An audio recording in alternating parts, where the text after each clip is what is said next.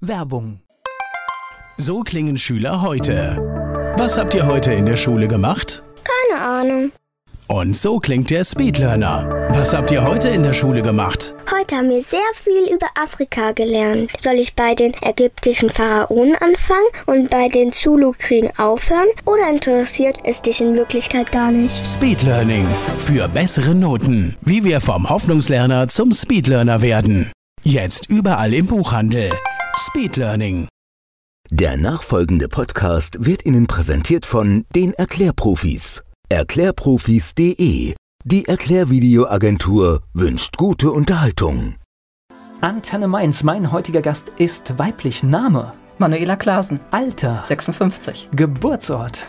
Ruhrgebiet, Gelsenkirchen. Jetzt äh, muss ich gerade, äh, jetzt muss ich den Fragebogen an dieser Stelle doch mal unterbrechen. Du bist die erste seit langer Zeit, die ihr Alter ganz schnell raushaut, ohne zu überlegen, wie alt sie denn nun wirklich ist. Warum sollte ich überlegen? ja, aber es ist tatsächlich, Ja. du siehst, bei den Menschen gehen die Augen hoch und dann wird überlegt äh, und dann kommt irgendwie. Die wollen ihr Alter einfach nicht. ja gut, es ist aber, es ist so, wie es ist. ja, ne? interessant, danke. es ist, ja, war jetzt bezeichnet, es kam, tschick, saß. Hast du denn Hobbys? Hobbys ist so eine Sache, ich habe sehr viele, eher sehr viele Interessen.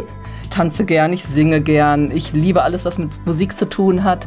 Ich bin unheimlich gern in der Natur, ich mache Kampfsport, ich steppe, also solche Dinge. Oh, Werde ich ja schon müde, wenn ich das alles höre. Okay. Ja, aber das mache ich eben auch nur, wenn eben Zeit dafür ist und wenn ich Lust drauf habe. Also ich habe jetzt nicht so ein Hobby wie viele, dass ich so regelmäßig jede Woche eine bestimmte Sache mache, sondern ich habe eben viele Interessen und die mache ich, wie ich Lust drauf habe und das macht Spaß. Hast du so etwas wie ein Lebensmotto? Ein Lebensmotto. Es gibt ein Zitat von Oscar Wilde, das passt ziemlich gut zu mir und auch zu meiner Arbeit. Das Ziel des Lebens ist die Selbstentwicklung, sich selbst völlig zur Entfaltung bringen, das ist unsere Bestimmung. Und ja, ich liebe es einfach, mich weiterzuentwickeln und eben zu schauen, was ist in diesem einzigartigen Leben möglich. Und da passt das ganz gut so und das passt auch zu dem, was ich beruflich mache. Die Menschen, die mit dir arbeiten, die mit dir zusammenarbeiten, was meinst du, was sagen die über dich? Was sagen die über mich?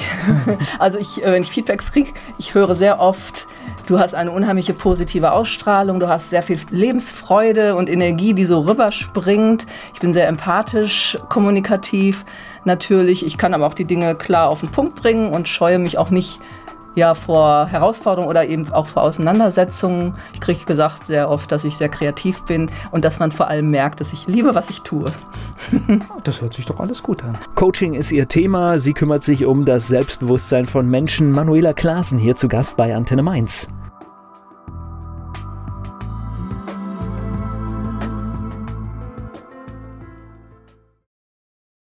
Es geht um das Thema Selbstbewusstsein hier bei Antenne Mainz. Ich spreche mit Manuela Klaassen. Du kommst aus Nordrhein-Westfalen. Wenn du über deine über deinen Geburtsort, wie du den mir gerade so genannt hast. Ich sehe sofort immer, ich weiß aber gar nicht, ob das an meiner Kindheit liegt, ich sehe sofort immer rauchende Schornsteine. Zechen oder so. Genau. Ja, also war natürlich äh, zu der Zeit, als ich jetzt geboren wurde und äh, Arbeiterstadt, klar, Zechen. Merkt mal, wie alt Essen. wir sind. Ne? Ja, wir verraten uns da gnadenlos, weil heute sieht, es Genau. an, heute sieht es anders aus. Ja. aber ich habe eigentlich außer während meiner Fotografenausbildung, wo ich dann mal so Themen fotografieren musste, da eigentlich nicht so viel mit zu tun gehabt jetzt mit dieser Arbeiterstadtmentalität. Also hat mich jetzt nicht so Aber trotzdem Geprägt. mittendrin aufgewachsen, oder? mittendrin aufgewachsen, ja. Okay. Ja. Und, äh, und war das familiär ein Thema? Äh, kommst du, wo, wo kommst Nein, du her? eben gar nicht. Also mein Vater war kaufmännischer Angestellter, meine Mutter hat bei einer Versicherung hinterher beim Rechtsanwalt gearbeitet und also ich bin insofern ganz normal, auch klassischer Weg, Grundschule, Gymnasium und so weiter. Also ich habe jetzt nicht so diese Arbeitermilieu-Mentalität mitbekommen in dem Sinne. Also so ähnlich wie bei mir. Also auch nur rechts und links des Weges Genau. gesehen und Mhm. wahrgenommen, aber Genau. eigentlich nicht wirklich die Berührung gehabt. Genau. Ja, okay. Schule, lass uns doch mal da anfangen. Was, warst du eine gute Schülerin? Ich würde sagen, ich war eine sehr mittelmäßige Schülerin. Ja, ich hatte meine ein, zwei, drei Lieblingsfächer und ansonsten wirklich Durchschnitt und dann eben so ein paar Hassfächer will ich jetzt nicht sagen, aber eher angstbesetzte Fächer vielleicht, je nach Lehrer ja auch, wie man es so erlebt hat. Also mittelmäßig, würde ich sagen. Lieblingsfächer waren? Lieblingsfächer waren Deutsch, Kunst, Musik, ja, Sport sogar auch noch, ja. Okay. Du, Grundschule hast du gerade gesagt, dann Ja. ging es aufs Gymnasium. Ja. Zu der Zeit auch nicht selbstverständlich, ne? Nein, und war bei uns auch echt ein Thema. Ja, ich habe mich da durchgesetzt. Also meine Schwester war schon auf dem Gymnasium. Das war auch hinter dem Studium eigentlich noch schwieriger, dass eben eine Tochter studierte, ich dann aber nicht. Aber Gymnasium war eigentlich kein Problem von meiner Mutter her. Also die hat das auf jeden Fall auch forciert. Und ich gehörte sogar zu den Mädchen, also ich war dann in, in der ersten Jungen, auf dem ersten Jungen-Gymnasium. Also meine Schwester war noch auf dem reinen Mädchengymnasium und ich war auf dem ersten gemischten Gymnasium, was vorher ein reines Jungen-Gymnasium war. Das war spannend und schön. Okay. Das heißt aber Mädchen in der Unterzahl dann wahrscheinlich, oder? Ja, schon auch in der Unterzahl, ja. Okay. Aber eben gemischte Klasse und das fand ich sehr gut, dass ich also nicht auf dem reinen Mädchengymnasium war. Ja. Ich glaube, das äh, gibt es auch mittlerweile ausreichend Studienlage, dass gemischte Teams immer die besten sind, ne? Bestimmt. Ja, nee, ich glaube, ich glaube, es ist sogar, ich glaube, das ist sogar Ahnung. endgültig äh, erwiesen, dass es tatsächlich so ist. Also insofern Mhm. macht es auch Sinn, dass es in der Schule so ist. Das heißt, bis zum Abitur ganz normal Schule, Ja, ganz normal Schule. okay, und dann hast du gewusst, Dann- hingeht? Ja, ähm, ja schon. Ich hatte tatsächlich, seit ich, äh, also mit 12, 13, 14, hatte ich schon sehr klar ähm, den Wunsch, Fotografin zu werden. Also ich habe ja mir schon eben meine eigene Kamera gekauft, mein erstes Schwarz-Weiß-Labor. Ich habe in Kneipen und bei Theateraufführungen habe ich Fotos gemacht und die verkauft, um mir so mein Equipment selber zu finanzieren, weil das bei uns in der Familie halt schwierig war mit besonderen Dingen, die man sich wünschte. Und das habe ich eigentlich ziemlich früh diesen Wunsch gehabt und das habe ich auch durchgezogen. War allerdings schwierig, weil nach dem Abitur tatsächlich ich also über 100 Bewerbungen schreiben musste, um eine Lehrstelle zu finden. Also da war das Thema, dass meine, dass ich eigentlich, ich kannte einen Fotografen, hatte einen Fotografen kennengelernt, der studierte und mein Wunsch war dann irgendwo auch gewesen, ach Fotodesign zu studieren. Aber das war dann irgendwie nicht so in der Familie gewollt und dann habe ich eben mich nach einer Lehrstelle umgeschaut und das hat echt eine Weile gedauert, bis ich eine gefunden habe, aber dann durchgezogen.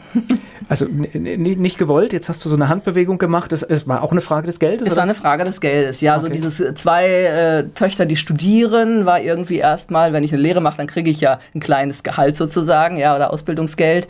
Und das war dann eher, ja, es war eine finanzielle Geschichte auch. Ist schon verrückt, wenn man heute so drüber nachdenkt, dass das eigentlich in so einem reichen Land, ich, ich glaube, es gibt es heute auch immer noch. Also Ja. das, das, oder ich befürchte es, dass es das immer noch gibt und Ja. das eigentlich nicht sein darf. Ne? Normalerweise Ja, müsste man das machen dürfen, was man, was man möchte. Ne? Ganz genau so wäre es schön, ja. Ja, also deswegen, da glaube ich, haben wir auch noch ordentlich aufzuholen und wir sehen es ja auch, glaube ich, gerade im Moment. Ja, aber ich, ich war ja trotzdem froh, dass ich jetzt nicht abgebracht wurde, so von meinem Berufswunsch, ja, sondern da wurde ich schon einfach so gelassen und ich brauchte halt einfach nur sehr viel Energie, letztendlich einen Ausbildungsplatz zu finden. Aber die habe ich halt aufgebracht. Gleich geht's weiter im Gespräch mit Manuela Klasen. Manuela Klasen coacht Menschen in Sachen Selbstbewusstsein und wir waren gerade an der Stelle, wo es um das Thema Bewerbung in ihrer Jugendzeit ging. Sie ist mein Gast hier bei Antenne Mainz. Das kennen heute viele gar nicht mehr, weil die schreiben zwei, drei Bewerbungen und dann suchen sie sich eine Stelle aus. Ja. Mal gucken, ob das auch so bleibt oder ob das Ja. auch anders wird. Aber es war tatsächlich so in, in, in ja, Ja, ich Babyboomer-Zeit auch, ne? Also es war genau, es ich war so ein, genau eine Stelle drin. Ja, und ja. ganz viele wollten diesen Platz genau. haben. Ja. Und jetzt kann ich mir vorstellen, in dem Bereich war das sogar wahrscheinlich auch noch besonders heftig. ja, es gab, glaube ich, nicht so viele. Mhm. Also jetzt Ausbildungsstellen, Lehrstellen. Aber ich habe es hingekriegt, obwohl auch der Start nicht so einfach war in der Ausbildung. Okay. Wieso, was ist passiert? Ja, da ist was ganz Spannendes passiert. Also ich hatte ja den Vertrag bekommen und so weiter. Und als ich anfing in der Ausbildung, war auf einmal noch eine andere Mitarbeiterin da, also eine andere Auszubildende. Konkurrenz. Genau. Und das war eigentlich nicht so vorgesehen. Also er hatte einen Ausbildungsplatz und auf einmal waren wir zu zweit und ich war dann schon ziemlich irritiert. Und es stellte sich so, ich habe dann mit dem ersten Auszubildenden das so auch rausgekriegt, raus, dass das wo über so einen Kontakt, man kennt sich und so weiter, hatte da halt ein Bekannter von dem, meinem Chef sie untergebracht. Und das war für mich natürlich schon starker Tobak, weil ich dachte, okay, nach drei Monaten Probezeit bin ich dann wieder raus. Aber dann hat sich tatsächlich auch gezeigt, was mich, glaube ich, auch ausmacht. Ich habe halt wirklich diese Fotografie geliebt. Und ich habe mich da so voll eingebracht. Und die andere Auszubildende hatte nicht diese Energie. Also sie hat so ja, eher mal so hinterm Tresen gesessen und gewartet, dass irgendwelche Kundschaft reinkommt. Und ich habe mich immer für alles interessiert, äh, für das Labor, für die Kameras, irgendwie was geübt, wenn keiner gerade da war. Und am Ende hat er tatsächlich sie entlassen und ich bin geblieben. also äh, klassisches Beispiel, es lohnt sich, den Einsatz zu bringen. Ja, ne? immer. Und, und, insbesondere, wenn man für Dinge brennt. Ja, ja ich denke, das war es auch. Also sie hatte, sie ist da wahrscheinlich einfach untergekommen, weil eben Lehrstellenmangel auch war ein Stück weit. So kam es mir rüber, sie hatte da nicht so dieses Fable. Und ich war halt wirklich, es war meine Leidenschaft und ich wollte das unbedingt. Und hat geklappt. Hat ne? geklappt, okay. ja. Das heißt, du hast alles gelernt, was man über Fotografie lernen kann in dieser ja, Zeit. Ja. Und ganz witzig, also heute machen wir uns gar keine Gedanken mehr. Früher war das die Zeit, man hat fotografiert, dann musste man entwickeln und wusste, ja, man, man, wusste ja gar nicht, was man auf dem Bild hat. Ne? Genau. Ob, das, ob die Idee nicht, funktioniert hat. Ne? Genau, und nicht mal eben gucken, ob es schon klasse ist oder gut ist. Ja, ja. War immer spannend. und das heißt, man, man macht dann auch ein Bild oder man inszeniert auch ein Bild und dann Ja. in der Hoffnung, dass es gut wird, ne? Natürlich. Ja, und macht natürlich immer auch verschiedene Varianten, also immer viele Filme, viele Entwicklungskosten oder auch Vergrößerungskosten. Aber okay, gehörte dazu damals. Und war eine Geldfrage, ne? Das Ja, heißt, du konntest auch, nicht unendlich äh, Bild, Ja, ja. Bilder von irgendwas machen. Ja, ja, nee. Also dann habe ich immer Kontaktabzüge gemacht und dann hat man halt vorausgewählt und dann nur die, die gut waren, vergrößern lassen. Ist echt verrückt, wenn man sich überlegt. Das ist, äh, was ist die Standardfilme, was war das? 24 und 36 Bilder Ja, und sowas, ja. Ge- Genau. Ja. Und dann gab es noch Mittelformat und Großformatkamera, ne, habe ich ja alles so gelernt. Kleinbild, Mittelformat, Großformat. Ja. Nach der Ausbildung bist du dort geblieben? Nein, bin ich nicht. Dann bin ich Wo, wo, arbeitslos warst, du, geworden. wo warst du denn überhaupt? Ich war in Das- Recklinghausen. Recklinghausen, Ja, okay. in Recklinghausen. Nein, ich wurde dann arbeitslos. Also er hat äh, jetzt nicht übernommen. Und ja, dann hatte ich eigentlich das gleiche Problem wieder wie vorher, eben Stelle suchen. Und ich habe halt eben zwei Ebenen gehabt. Ich habe wie gesagt, vor allem im kreativen Bereich, in der Kunstszene, also in der Musikerszene, habe ich halt selbstständig schon eigentlich Fotos immer gemacht, vergrößert und verkauft. Aber ich war nicht in dem Glauben, jetzt daraus schon mich damit Anfang 20 selbstständig zu machen. Also die Idee hatte ich jetzt nicht im Kopf oder dieses Selbstvertrauen. Und insofern habe ich wieder hunderte von Bewerbungen bundesweit geschrieben. Ich muss, ich muss, ich muss gerade rein. Das, das war jetzt ganz spannend. Die Idee hattest du, glaube ich, schon im Kopf. Das Selbstvertrauen war es, ne? Ja, genau, natürlich. Ja. Ja, ja, klar. Also ich war eben gerade aus der, aus der Stelle, aus der Ausbildung raus, ja, und ich habe am Theater viel fotografiert. Ich habe, wie gesagt, Kleinkunst viel fotografiert. Dann ging mein Herz total auf in dieser Künstler, in diesem Künstlerbereich. Aber ich habe dann halt für klein, habe vergrößert, habe verkauft, aber da jetzt ein Geschäft draus zu machen, das war vielleicht aber auch konditioniert. Ne? Also ich war, kam ja nicht aus einem selbstständigen Haushalt. Ich denke, wenn Menschen vielleicht irgendwo groß werden, wo Eltern schon selbstständig sind, könnte das auch wieder anders sein. Ja, klar. Ja, also so, so Menschenfreunde habe ich nämlich auch. Also ich habe einen Freund, der kommt aus einer Fotografenfamilie, die ein Geschäft hatten. Da war das selbstverständlich, dass er nicht irgendwo angestellt mal was macht. Ne? Ja, äh, kenne ich auch. Das. Ich glaube, es macht, was du Ja, ja. vorgelebt bekommst, Ja. macht, macht total viel aus. Ist aber eigentlich, gut, ist es dann irgendwann egal, aber dann, natürlich ist es trotzdem schade, wenn man überlegt, was hätte das vielleicht werden können, ne? Natürlich. Ja. Und ich wollte unbedingt ans Theater oder wie gesagt Theaterfotografin eigentlich werden oder in die Werbung gehen, aber es hat über ein Jahr nicht funktioniert. Und ich habe also ja dann einen anderen Weg eingeschlagen. Okay, und der Weg war? Ja, der Weg war dann, also wie gesagt, ich habe parallel zwar meine Fotos verkauft, aber ich fand eben keine Stelle. Und dann habe ich irgendwann so nach einem Jahr Arbeitslosigkeit, habe ich dann überlegt, okay, irgendwie muss jetzt mal langsam was passieren und da komme ich nicht hin, wo ich hin will im Moment. Und dann habe ich halt einfach überlegt, was passt noch zu diesem Beruf, Fotografin, ja. Und dann kam ich halt irgendwann zwangsläufig aufs Filmgeschäft. Okay. habe gedacht, okay, hat auch mit Bildern zu tun, ja, es sind dann halt die bewegten Bilder. Und, und dann gab es beim Arbeitsamt immer damals diese Berufsblätter oder so, ja. Und irgendwann habe ich dann was über Cutter gefunden und über Kameramenschen und all, alles, was so im Film- und Fernsehbereich war. Und wie es der Zufall, den es ja nicht gibt, so äh, ähm, wollte, habe ich dann irgendwann ein Stellenangebot in der Zeitung, glaube ich, war es, gefunden, dass das ZDF irgendwie Volontariate angeboten hat und irgendwelche Stellenangebote, das zweite deutsche Fernsehen hier in Mainz. Und dann habe ich mich da mal auf so ein Volontariat beworben und gleichzeitig, das war sehr witzig, bekam ich parallel tatsächlich eine Einladung zu einem Werbefotografen nach Frankfurt. Okay, da die hatte ich Richtung, auf einmal, die Richtung auf stand einen fest. Schlag, ja, auf einen Schlag hatte ich dann auf einmal zwei Angebote, nämlich tatsächlich ein Fotograf und auch grundsätzlich hat mich Werbung auch interessiert und dann eben das ZDF in Mainz. Gleich geht's weiter im Gespräch mit Manuela Klaassen hier bei Antenne Mainz.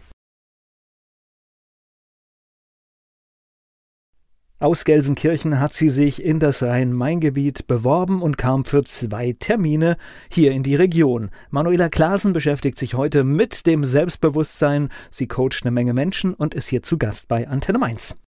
Okay, das heißt, du bist dann aus deiner Heimatstadt quasi Ja. in Richtung Rhein-Main-Gebiet Genau, für diese Termine. Für diese beiden Termine bin ich dann hier hochgekommen, genau, und habe sie beide gemacht. Erst den Fotografen und dann das ZDF. So, jetzt, äh, welcher war denn der bessere Termin? Der Fotograf war interessant, aber ja, von seiner Energie, von seiner Art, von, hat er mir überhaupt nicht zugesagt. Also hatte ich die ganze Zeit irgendwo ein ungutes Gefühl. Beim, also, also ich habe mich nicht wohlgefühlt mit diesem Menschen, sag ich mal, ja. Und dann habe ich so gedacht, wow, weiß nicht, ne. Was er so gemacht hat, hörte sich alles interessant an. Er hatte ein interessantes Stu Studio, aber ja, die Chemie irgendwie oder wie er so rüberkam, das hat mich irgendwo befremdet oder war nicht so mein Ding. Da war ich unsicher. Und dann bin ich ja erst danach zum ZDF, wusste ja auch nicht, was da überhaupt auf mich zukam. Dann kam ich ja in dieses unglaubliche Vorstellungsgespräch, was mich völlig umgehauen hat, weil ich auf einmal vor sieben Leuten stand, ähm, die mich befragt haben aus dem Film- und Fernsehbereich und ich ja völlig planlos in dieses Gespräch gegangen war. Also ich habe mich da echt schlecht vorbereitet, so in Bezug auf Fernsehen. Ich, ja, und dann bin ich da auch ein bisschen auf Glatteis gelaufen. Also ich konnte diese Fragen, die sie mir stellten, nicht wirklich so ad hoc beantworten, was ich denn gerne schaue, ja, für Fernsehsendungen. Die wollten dann natürlich so Sachen hören wie, ja, dass mich vielleicht Dokumentationen interessieren, Reportagen, einfach, dass ich mich mit dieser Thematik beschäftige. Und ich hatte nichts Besseres zu tun, als zu sagen, ach, ich gucke aber eigentlich gar nicht viel Fernsehen.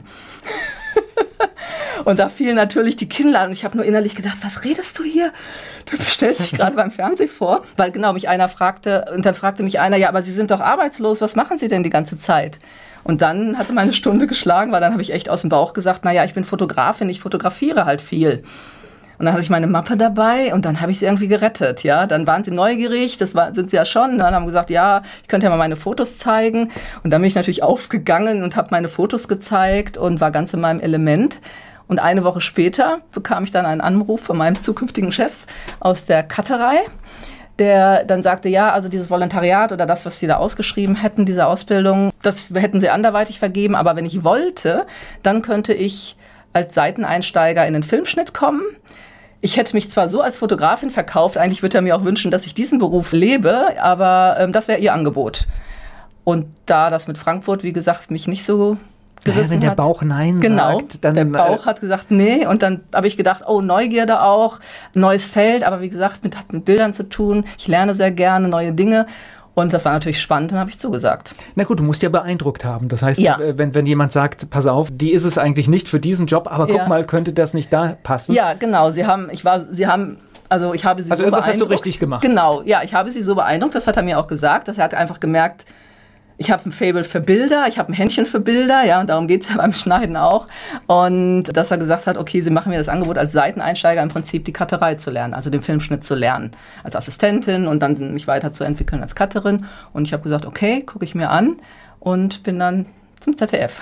Okay, im amtlichen ZDF, in den, Genau. wann war das? In den 80ern? ja, jetzt fragst du mich was? Genau, Ende 80. Mhm. Ja, genau. Hoch auf den Lerchenberg. Genau. Ist ein schöner Job, oder? Ja, also die Cutterei habe ich sehr geliebt. Eigentlich alles, was ich beruflich gemacht habe, fand ich immer toll und bis heute finde es toll. Also die Cutterei, ich meine, die Umstände waren nicht immer so prickelnd, ja, auch, auch da gab es Hürden zu überwinden, ja, und natürlich auch Situationen, die für mich herausfordernd waren. Aber Das das, ist eine Anstalt. Ja, ab, genau. Aber das Schneiden als solches zu lernen und ich habe dann hinterher auch so einen Nebenweg beschritten, dass ich halt unabhängig vom ZDF hatte ich schon wieder dann irgendwann diese Idee der Selbstständigkeit im Kopf, hatte auch auf dem freien Film, Filmmarkt halt Menschen kennengelernt, die freie Filmemacher waren und habe dann immer im Prinzip in meinen ja, in meinen Ferienzeiten oder Urlaubszeiten habe ich dann sehr oft freie Filme geschnitten auf dem freien Markt. Und mein Ziel war damals eigentlich mal irgendwann, ja, Kinofilmcutterin zu werden. Das war dann das nächste Ziel. Das große Ziel. So, jetzt reden wir hier über Filme schneiden. Äh, Ja. Alle, die heute damit aufwachsen, die sehen einen Computer vor sich Genau. und äh, Programme, mit denen ganz tolle Effekte Ja. gemacht werden können. Wie hast du denn das gelernt? Wie sah das denn aus? Ich habe noch wirklich von der Pike auf, wie es so schön heißt, 35 mm Filmschnitt gelernt, äh, 16 mm Filmschnitt. Und da ich so knapp zehn Jahre da war, habe ich im Prinzip wirklich auch noch verschiedene, also es war wirklich so dieser Ursprung noch, wie es jahrzehntelang war. Und dann habe ich aber schon Betaschnitt, also Videoschnitt und hinterher auch Digitalschnitt noch mitbekommen. Also ich habe da echt verschiedenste Formate schneiden gelernt über verschiedenste Formate. Jetzt überlege ich gerade, Bildschnitt, äh, ging das genauso wie, wie Tonschnitt? Das heißt also auch wirklich, du hast in dem Streifen Genau, den Schnitt genau gemacht wie und hast ihn zusammengeklebt. Genau. Ich habe Film und Ton geschnitten. Ja, ich habe auch viel vertont, das habe ich mir sehr gerne gemacht. Und ja, Film und Ton geschnitten, wirklich mit dem Genau, der Schere mit der Schere, ja, das ist mit verrückt. Schneidegerät. Äh, Mhm. Und äh, war, war das, also im Ton äh, hat dir damals ein schlechter Schnitt, den hast du gehört? Ja, das heißt, ich habe den gehört, ich habe den gesehen. Ja. Und ist es ein Bild genauso? Das heißt, wenn, Ja. wenn du nicht richtig geklebt hast und wenn du die falsche Stelle erwischt Ja, hast, dann ruckelt's oder eben natürlich auch. Ja, da muss man ein Gefühl für haben. Aber ich denke mir, also, ähm, wenn ich das heute immer noch mal mache, in meinen eigenen Videos und ich sitzt sitzt mal jemand dabei, der mir was erklärt und ich sage dann, nee, braucht noch drei Felder. Ja. Ja, also das hatte ich schon und dann hm, sieht man das, aber die Leute, wenn sie es dann gesehen haben, ja stimmt, irgendwas ist anders. Es ist was Emotionales, kann man nicht unbedingt immer beschreiben. Ja, ja, Außer du hast klare Schnitte. Also ich, ich stelle fest, ich weiß noch nicht, vielleicht bilde ich es mir auch ein, dass tatsächlich, ich kenne Leute, die analog gelernt haben, so, so wie ich es auch gelernt habe, und die digital gelernt haben und alle analogen schneiden anders und viel, viel, viel exakter und die Ja. fummeln auch mehr. Kann sein. Ja, ja, ja, ja, das konnte ich auch immer gut. Und wahrscheinlich Ja, ja, ist es total. einfach so eingebrannt, dass äh, Ja. wenn es nicht gut ist, Ja. äh, Ja, ich- man sieht es und man hört es. Ja, so ging's mir auch. Okay, Ja. ganz witzig. Gleich geht's weiter im Gespräch mit Manuela Klaassen hier bei Antenne Mainz. Manuela Klaasen, mein Gast hier bei Antenne Mainz. Sie ist nach Mainz gekommen, um beim ZDF zu arbeiten. Und ich glaube, das war in der Zeit, als du hier nach Mainz kamst, äh, auch nicht der, der einfachste Arbeitgeber. Also Nee, ich, bin, ich gebe es offen zu, ich bin öffentlich-rechtlich gescheitert, deswegen ich, ich kann hier ganz offen darüber reden. Ja, also ich, ich bin freiwillig gegangen. Okay. Aber das hatte eben auch damit zu tun, dass ich irgendwann halt natürlich diese Bürokratie, ja, ich habe halt, wie gesagt, parallel auf der, im freien Markt Filme geschnitten und tolle Kontakte gehabt und natürlich auch viel mehr so die Projekte machen können, weil die habe ich mir ja ausgesucht, die so mir am Herzen lagen von den Themen her. Und da habe ich natürlich den Unterschied schon auch gemerkt und habe dann irgendwann wurde eben immer mehr, weil ich natürlich auch mit freien Menschen zu tun hatte, frei im Sinne von die eben nicht angestellt waren, habe dieses Selbstständigsein mehr mitbekommen und da ist wahrscheinlich dieses Gefühl, was schon angelegt war in mir, ein Stück weit immer mehr auch gewachsen. ja. Okay, ich habe Angebote gehabt und irgendwann war es natürlich auch ein Zeitthema, dass ich nicht immer in meinen ganzen Urlauben noch dann parallel schneiden kann, weil irgendwann brauche ich ja doch dann auch mal Pause. Und es war klar, dass irgendwann wahrscheinlich eine Entscheidung ansteht zwischen freien Markt und ZDF. Und so lief es dann auch. Ja, irgendwann habe ich dann die Entscheidung getroffen, okay, ich wollte eigentlich nach Berlin gehen, dass ich dann eben beim ZDF aufhöre und dann den nächsten Schritt in die freie Welt mache und dann selbstständig werde als Cutterin. Ich glaube, der Unterschied ist natürlich auch, wenn ich mir ein Projekt aussuche, logischerweise ganz andere Leidenschaft drin Ja, und, äh, genau. und da kommt halt das, was kommt. Ne? Genau. Ja, es kommt, was kommt. Man, wenn man einen guten Draht zur Disponentin hat, hat man natürlich schon so ein bisschen gesagt. Ne? Oder manchmal, klar, hat man auch eine Affinität zu einem Redakteur oder man kennt sich. Und dann haben die natürlich auch gesagt, wir möchten vielleicht mit ABC schneiden. Also ich habe auch sehr viele Dokumentationen, die über ein Jahr teilweise gingen, geschnitten oder eben war Assistentin lange Jahre, weil die Leute eben gesagt haben, wir wollen sie dabei haben. Das gab es natürlich auch. Und das sind dann die schöneren Projekte. Das ne? sind die schöneren Projekte, ja. Okay. ja, so, so ist das. Okay, das heißt, hast du den Schritt gewagt dann? Ja, natürlich. Okay. Ich habe dann ja nach knapp zehn Jahren gekündigt und Wow. mich selbstständig gemacht. Ist aber auch, äh, ist es ein mulmiges Gefühl oder war das dann für dich eine klare Entscheidung? das Lustige war, das mulmige Gefühl war eher in meinem Umfeld. Ah, ja, weiß, da kommen, kenn- das kennt man. ne, So, was, dein sicherer Job, das ist doch eine sichere Bank beim ZDF und so weiter. Und wer weiß, was da auf dem freien Markt passiert und ob du dann bezahlt wirst und was nicht alles Die so. Sicherheit. komme. Ja, ja, die Sicherheit, die Sicherheit, die Sicherheit. Aber da war ich irgendwie so, also ich habe einfach dieses Denken nicht in mir zum Glück oder in mir so verankert gehabt, ähm, dass das irgendwie schief geht. Ich habe gesagt, ich verdiene schon irgendwie mein Geld. Und ich wusste natürlich auch, dass ich schon, ich hatte einfach auch ja, Leute, die mich gut fanden und wo ich ja schon jetzt jahrelang unterwegs war und die mich auch immer wieder weiterempfohlen haben. Und da war, war ich dann schon voller Vertrauen. Aber ich fand das interessant, die Reaktion im Außen natürlich. Also bei mir war es gar nicht so mulmig. Ich, als ich entschlossen war, war ich entschlossen. Aber ich, ich kann das nach, aber es- ist schon irritierend, ne? wenn, wenn, wenn andere auf einmal anfangen, einem was über Sicherheit zu erzählen. Ja, ja, ja, weil, ja. weil irgendwas macht es ja doch mit einem, anstatt dass. Äh, Ja, aber irgendwo, ich weiß nicht, ich hatte da schon vielleicht auch das Gefühl, das hat was mit dir zu tun und nicht mit mir. Also da irgendwie hatte ich dieses Bewusstsein schon so naja, in und mir. zehn Jahre ist ja auch eine lange Zeit, ne? Ja. Also hat man ja auch viel erlebt und auch Ja. äh, kann ein Unternehmen oder eine Anstalt einschätzen Ja. und kann, hat auch eine Vorstellung, will ich das überhaupt, bis ich, was weiß ich, irgendwann Ja. aufhöre zu arbeiten? Will ich das Es- überhaupt? Es waren einfach auch Veränderungen im Gange äh, innerhalb des Senders, die mir eben auch nicht so behagt haben. Deswegen hatte ich, wie gesagt, ja eher den freien Markt im Blick und ja, da sollte es dann weiter lang gehen. Das heißt, da warst du viel in Berlin? Ich war viel in Berlin, habe viele Filme in Berlin gemacht, ja. Zum, zum Beispiel, ist da irgendetwas, was ich, was ich kennen könnte? Das Linnenhotel, das war ja so zu der Wendezeit entstanden über diesen Stasi-Knast in Potsdam. Der hat schon, also es gibt natürlich auch einige Filme, die äh, in, in Fernsehsender gezeigt wurden, also auf dem Ki im Kino und eben auch im Fernsehsender. Das sind dann so Sachen, die in Ja. Programmkinos laufen oder Genau. bei Veranstaltungen Genau. mal eingesetzt Ja. werden. Ja, Ja. da gibt es eine ganz, ganz große Szene und, und unglaublich, äh, auch gerade massiv betroffen von, von. Problemen, weil diese Natürlich. Kinos gerade nicht richtig funktionieren. Und das ist ja schade, weil die Filme sowieso schon zu wenig Beachtung finden. Ja, klar. Also ich denke, wenn ich da weitergeblieben wäre, dann war natürlich auch ein Ziel, in den großen Kinobereich zu kommen. Ne? Aber dann hat sich ja auch wieder anders entwickelt. Wie das manchmal so ist. Das heißt, wie Genau. lange hast du das gemacht? Freie? Also insgesamt das Freie, das habe ich ja wie gesagt schon parallel zur, zur ZDF-Zeit gemacht. Das waren bestimmt auch dann so, also darüber hinaus noch so zwei, drei Jahre eigentlich nur. Okay. Mhm. Und dann? Dann bin ich zur Persönlichkeitsentwicklung gekommen. Im Prinzip, ja, das, was ich heute mache, also Persönlichkeitsentwicklung, Mentaltrainerin, das kam durch eine persönliche Geschichte. Manuela Klaassen hier bei Antenne Mainz. Manuela Klaassen hat fürs ZDF gearbeitet und hat dann die Persönlichkeitsentwicklung für sich entdeckt. Sie ist mein Gast hier bei Antenne Mainz. Und ich nehme an, das Thema kam dann auch in deinem Leben, weil du bist ja auch so reflektiert und hast dich damit beschäftigt. Ja, notgedrungen aber auch. Ja, das ist ja, äh, also ich wurde da schon im Prinzip durch eine innere, also durch eine Symptomatik hingezwungen. Ja, ich weiß nicht, ob ich mich so entwickelt hätte, wenn ich nicht damals dann irgendwann mit 17 chronische Magenschmerzen bekommen hätte. Ja, und die haben mich 15 Jahre, 18 Jahre fast begleitet. Ja, also wirklich so eine Symptomatik. Also sehr lange? Ja, wo nicht der Ursprung zu finden war, weil, sage ich mal, körperlich war alles durchgecheckt und alles in Ordnung. Ja, also das, das, und es war für mich schon eine Sch- Einschränkung, weil ich mir oft übel war oder ich dann einfach meine kleine Welt immer kleiner wurde, weil ich mich viele Dinge nicht getraut habe, weil ich nicht wusste, oh, ist mir womöglich schlecht oder was könnte passieren. Ja, ich hatte da schon auch unangenehme Erlebnisse. Und dann natürlich auch das immer so ein bisschen vertuschen, dass bloß andere nicht merken, dass mir nicht gut ist oder solche Sachen, ja das war schon äh, stressig auch. Und, und im Prinzip, vielleicht, ich habe auch immer viel gearbeitet. Und das Interessante war immer, wenn ich viel gearbeitet habe, hatte ich eigentlich die Beschwerden nicht. Die hatte ich eigentlich immer zu so Zeiten, wenn ich hätte entspannen können oder irgendwie frei war. Das fand ich auch ganz interessant. Und dann bin ich halt irgendwann auf diesen klassischen Weg, klar, körperlich war nichts. Dann haben sie mich, äh, klar, haben sie gesagt, okay, müssen wir mal psychologisch gucken oder äh, mal eine Therapie hinterschauen. Und ich kam nicht weiter.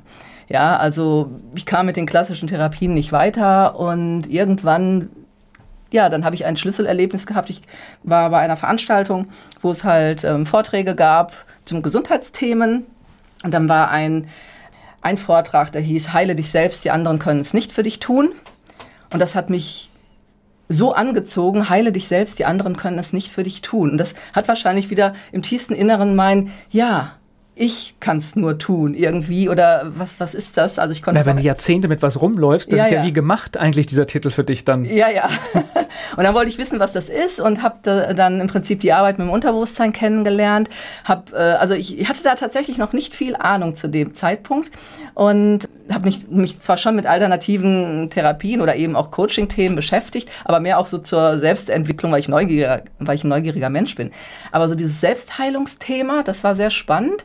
Und dann habe ich mir diesen Vortrag angehört und dann bin ich auch ins Institut gefahren und da ging es eben das erste Mal darum, wie, wie das Unterbewusstsein wirkt, wie unsere Innenwelt, sag ich mal, also alles, was uns geprägt hat, was wir abgespeichert haben, natürlich auf unsere Emotionen wirkt oder eben auch auf unsere Reaktionen. Und wenn wir die nicht bewusst haben und sie verdrängt sind oder weggedrängt sind, dann drückt es im Zweifel der Körper aus. Und das waren für mich jetzt schon ganz, ganz neue Dinge denen ich mich dann zugewandt habe. Und dann ging es mir natürlich erstmal darum, kriege ich mit dieser Methode oder mit den Dingen, die ich da kennengelernt habe, äh, meine Symptomatik weggeheilt. Ja, oder eben kann sie sich verändern, wie gesagt, weil jahrzehntelang oder jahrelang davor nichts passiert ist. So. Und es hat zum Glück funktioniert. Das hat funktioniert. Das heißt, du bist dann auch dieses körperliche Problem genau, losgeworden. Genau, ich bin dieses körperliche Problem losgeworden. Es war, ich hatte gar keinen leichten Zugang zu dieser Innenweltarbeit, sage ich mal, ja. Ähm, ich dachte immer, ah, ich bin Fotografin, ich komme vom Fernsehen, mit inneren Bildern arbeiten, also sich in so einen tiefen Zustand zu bewegen und dann zu schauen, was in Bildern im Inneren sich bewegt, dachte ich eigentlich, wird mir leicht fallen, ist aber nicht so, wenn man blockiert ist. also ich habe mich da echt schwer getan erst mit dieser Arbeit. Ich habe sehr viel im Schwarz mich befunden und in irgendwelchen komischen Zuständen und war dann auch sehr ja schon fast wieder gestresst, dass ich eigentlich keine Bilder hatte, ne, weil ich ja dachte, ich wäre ein visueller Mensch, aber das ging auf einmal gar nicht. Und ich hatte aber eine sehr äh, gute Begleiterin, die immer nur sagte, ja, das ist Teil de des äh, Programms. Das Unterbewusstsein will dich nicht mal eben so auf das Thema stoßen, ja, sondern du blockierst natürlich da vielleicht auch hinzuschauen, worum es da geht. Und deswegen war es ein bisschen ein Weg, der gedauert hat auch, aber ich habe dann die Ausbildung gemacht, weil ich es so spannend fand und die Ausbilderin zu mir auch immer sagte, du musst dann noch mehr verstehen, irgendwie, ne, wie das so funktioniert und mach mal die Ausbildung und da üben wir auch ganz viel und arbeiten ganz viel. Ausbildung und, zu was? Also zur Synergetik-Therapeutin damals, wobei es jetzt nicht Therapeutin, sondern Coach war und also Arbeit mit dem Unterbewusstsein, Arbeit mit der Innenwelt und im Institut, das war ein privates Institut in Bischof in Rossbach. Und da habe ich im Prinzip wirklich so diese Arbeit mit den Bildern auch mit anderen kennengelernt und, und habe natürlich immer in den Gruppen, in den Ausbildungseinheiten gesehen, wie diese Arbeit, was das für eine Wirkung hat. Und in diesem Prozess haben sich tatsächlich dann auch meine körperlichen Symptome aufgelöst. Und das war für mich dann, diese Zeit war so berührend. Ich bin dann auch sehr schnell als Ausbilderin eingesetzt worden. Ja, also in diesem Institut? In diesem Institut und bin dann immer zu Ausbildungseinheiten dann angereist, habe mit ausgebildet. Also das hat natürlich dann sehr geschult auch. Irgendwann stand dann eben diese Entscheidung an. Das habe ich nämlich auch parallel wieder zum Filmschnitt ja damals gemacht. Und irgendwann merkte ich dann auch, ich kann das eine oder das andere, äh, muss ich tun. Ne? Also ähm, es hat mich sehr berührt, was ich da so erlebt habe dann habe ich irgendwann gedacht, okay, vielleicht geht der Weg auch noch mal auf einer anderen Ebene weiter, weil ich das sehr faszinierend fand. Und das war auch etwas, was mich, glaube ich, immer schon in meiner eigenen Geschichte fasziniert hat. Wie kann ich mit Dingen, die mich einschränken, in meiner Familie, ja, oder in dem, wie ich eben aufwachse, wie kann ich darüber hinausgehen, ja, über Grenzen, die mir vielleicht gesetzt werden und mich ja auch gefragt habe, was kann ich aus meinem, meinem Leben machen und was wirkt da in mir? Und das habe ich auch bei den anderen Menschen, die ich dann begleitet habe, gesehen dass ich es faszinierend fand, ja, wie können wir das, was uns ausbremst im Inneren, das, was unbewusst ist, vielleicht doch so verändern, dass das Potenzial wieder frei wird, genau wie in einem Zitat. Naja, und man sieht ja auch, es gibt ja Menschen, die äh, trotz widriger Umstände genau. äh, riesen, riesen Dinger reißen. Ja, und es gibt Leute, haben. die mit den besten Startbedingungen mhm. genau. nirgends hinkommen. Genau. Also äh, hat das ja sehr ja. viel mit uns zu tun. Absolut. Ja, wenn, wenn nicht sogar, wenn, wenn nicht ja, sogar, also die Startbedingungen können ein Vorteil sein, Natürlich. aber tatsächlich, wenn du nichts draus machst, dann Ganz auch genau. nicht. Ja. Dieses, was wir draus machen, das ist es. Und das, das fand ich so faszinierend. Und das hat mich dann immer mehr auch interessiert, weil ich habe ja so viele Geschichten dann auch gehört und so viele Menschen mit ihren Geschichten ähm, kennengelernt. Und ich fand es absolut faszinierend, was passiert, wenn man eben seine innere Energie, die inneren Energiebilder und eben sich da beeinflusst und wirklich das, was ausbremst, was vielleicht mal konditioniert wurde, auflöst und das, was uns wirklich ausmacht, dann rauskommt und was dann wirklich sich entfaltet für ein Leben. Ja, und das Interessante auch zu meinen drei Berufen ist letztendlich, weil manche konnten das dann natürlich auch nicht verstehen, als ich dann, okay, die Katterei, ich habe es dann auch erstmal wieder parallel gemacht, ja. Und irgendwann habe ich aber einfach gemerkt, ich muss es voll machen, mich für eine Sache entscheiden. Und da haben natürlich manche auch gedacht, hm, was machst du denn jetzt? Aber Gibt auch wieder viele kluge Ratschläge, gell? Ja, ja, auch viel Unverständnis, ne, weil das war dann ja auch so erstmal beim, für viele etwas komisch, ne, die sich ja noch nicht eben auch so mit sich auseinandergesetzt hatten und ihren Emotionen und ihren Erfahrungen und Prägungen. Aber letztendlich habe ich schon den Faden bis heute oder ich sehe den Faden auch in all meinen drei Berufen, weil ich verbinde sie heute auch noch, ja. Also letztendlich habe ich immer auch, ich habe viele Porträts auch gemacht in der Fotografie. Ich habe immer Geschichten auch mit den Leuten erzählt oder versucht, die Leute in dem, was sie sind, zum Ausdruck zu bringen, auch über die Fotografie. Ich habe viel Dokumentation gemacht, auch auf dem freien Markt, wo es auch sehr viel um Lebensgeschichten ging und was die Le Menschen so in ihrem Leben entwickelt haben, ne, aus was für Bedingungen. Und das war jetzt so der nächste Schritt. Also irgendwo habe ich da schon einen Faden gefunden auch. Manuela Klasen, mein Gast hier bei Antenne Mainz. Persönlichkeitsentwicklung, Coaching, das ist ihr Thema. Manuela Klasen aus Bodenheim ist mein Gast hier bei Antenne Mainz. Ja. Jetzt hast du gerade gesagt, was weiß ich, so ein Bild, dass dich zum Beispiel die Familie einschränkt und sowas. Ist es etwas, was, was du dann für dich auch aufgearbeitet hast? Ja, natürlich. Okay. Das war ja die Grundvoraussetzung. Also ich denke, jeder, der andere Menschen begleitet und äh, nicht sich selber aufgearbeitet hat, sage ich mal, fände ich jetzt ein bisschen seltsam, ja. Also das ist für mich eine Grundvoraussetzung, dass ich mich kenne, ja. Und wenn ich Menschen was beibringen will, wie sie umgehen, muss ich wissen, wie es geht und muss es selber erleben und erfahren. Also natürlich. Das war es ja. Ich habe diese Körpersymptomatik gelöst und natürlich ging es ja dann darum, eben auch Selbstbewusstsein auf vielen Ebenen aufzubauen oder eben auch auch gerade als ich mich dann selbstständig gemacht habe, da kamen ja auch Erfolgsblockaden oder Dinge, die nicht so liefen, wie sie laufen sollten, wo ich mich dann gefragt habe, okay, woran liegt's denn? Ne? Und wo ich immer natürlich selber in Coachings, in Trainings war oder auch mich äh, wieder weiterentwickelt habe, um, um Blockaden, die womöglich da sind, zu lösen. So, und jetzt hast du natürlich schon eine Menge, äh, meistens weibliche Klientinnen, oder? Beides, beides. Also ich habe mich immer eine Weile jetzt auf äh, Frauen fokussiert. Am Anfang habe ich wirklich gemischt. Ähm, im Zuge eines äh, Coachings ging es dann mal um Positionierung und das war so vor fünf, sechs Jahren.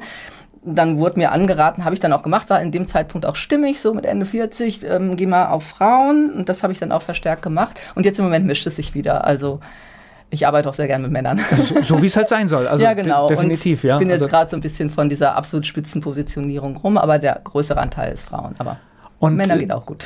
Die Menschen, mit denen du jetzt da quasi arbeitest, denen du hilfst, äh, wie, wie, oft liegt das Problem in der Kindheit oder in der frühen Jugend? Immer. Okay, genau. also ist es tatsächlich so, also das, das hört man ja auch aus der mhm. klassischen Psychotherapie ja. im Prinzip, ja. dass wir dort total viele Probleme schaffen. Was müssen wir denn ändern? Ich sag mal so, da werden Muster gesetzt, ja, es werden Mechanismen gesetzt. Und der Punkt ist aber, dass jetzt gar nicht, weil das ist ja oft so das Bild, oh Gott, muss ich jetzt all meine, meine Kindheit aufarbeiten oder sonst was, was ja so in Therapien, in klassischen Gesprächstherapien, Verhaltenstherapien oder äh, Analysen früher so immer so der Hintergrund war. Und das mache ich jetzt überhaupt nicht. Also ich schaue im Prinzip wirklich, natürlich gucke ich mir immer so an, was ist das System, aus dem jemand kommt, weil mich das einfach interessiert und weil ich im Prinzip schon, wenn mir jemand so die Zusammenhänge in seinem System erzählt, wie er groß geworden ist, dann höre ich schon immer im Prinzip auch, wie jemand spricht, wo so Glaubensmuster sind, ja, oder einfach Dinge, die vielleicht schon im System sich zeigen, die jemand wiederholt. Das ist das eine. Aber ähm, letztendlich geht es darum, wirklich diese Blockade rauszufinden das sind eben oft innere Einstellungen oder eben äh, Selbstwertthemen, dass Selbstsicherheit fehlt oder einfach das Selbstbild, dass wir da viel aufgenommen haben, gehört haben und im Prinzip dann diese Sätze oder dieses verinnerlichte Programm zu ändern. Das ist im Prinzip die Arbeit.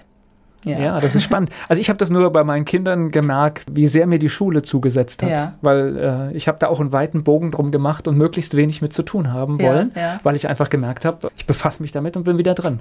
Mhm es ist hochspannend, finde mhm. ich. Ne? Mhm. Also da, da, sieht man was, was das eigentlich mit einem macht. Vielleicht, ja, also ne? du bist wo wieder drin?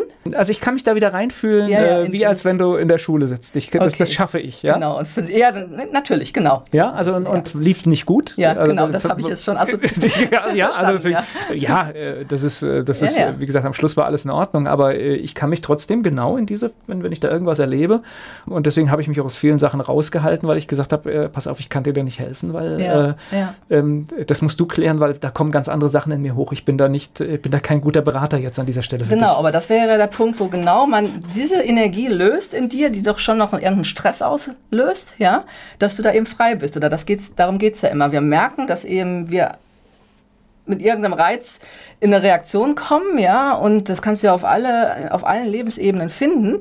Und dann hast du womöglich aber eine Einschränkung. Du kannst jetzt den Kindern gerade nicht helfen oder eben auch in vielen anderen. Du willst irgendwas. Ist jetzt bei uns nicht so dramatisch. Nein, das hat meine klar, Frau übernommen. Ja, ja, alles gut. aber im Prinzip kann man das ja auf viele Thematiken äh, eben, oder das ist es ja, weswegen die Leute auch kommen. Sie merken, ich komme immer wieder an irgendeine Grenze, eine emotionale Grenze oder an irgendeine Resonanz, die mir nicht gut tut, ja, oder bei mir ein negatives Gefühl auslöst. Und deswegen komme ich meinetwegen auch beruflich oder in einer Beziehung, komme ich immer wieder in irgendeinen bestimmten Konflikt und ich komme nicht darüber hinaus. Und letztendlich geht es darum, ja mal darüber hinaus zu kommen, indem man wirklich guckt, okay, was läuft da im Inneren eigentlich ab? Und wie kann ich diesen Stress, den ich durch ganz viel und Schule ist immer ein großes Thema auch, das, aber eben. Also definitiv ne? so, ja. Also ganz viele Erlebnisse, die wir dann in unserem Leben haben, die teilweise, ich habe vorhin gesagt, habe Kindheit, klar, da sind Prägungen, die dann irgendwas wiederholen, was wir schon mal als negatives Gefühl erlebt haben. Ähm, dass es im Prinzip darum geht, diese, diese Stressenergie wieder aus diesem Erlebten rauszuholen, damit wir frei sind. Und das ist im Prinzip die Kunst und das geht. Ja, und dass wir dann eigentlich einen neuen Glaubenssatz über uns selbst und über die Welt haben und irgendwelche Erlebnisse sich neutralisieren, wenn du drauf schaust und eben nicht mehr. Ne? Also für mich war Schule tatsächlich am Anfang beruflich ein absoluter Motivator, ja. weil mir wurde immer erzählt, welchen Schulabschluss ich brauche, um das zu machen, was mhm. ich machen will. Genau, ja. Ich habe diesen Schulabschluss nicht und ich habe es trotzdem gemacht. Genau, super.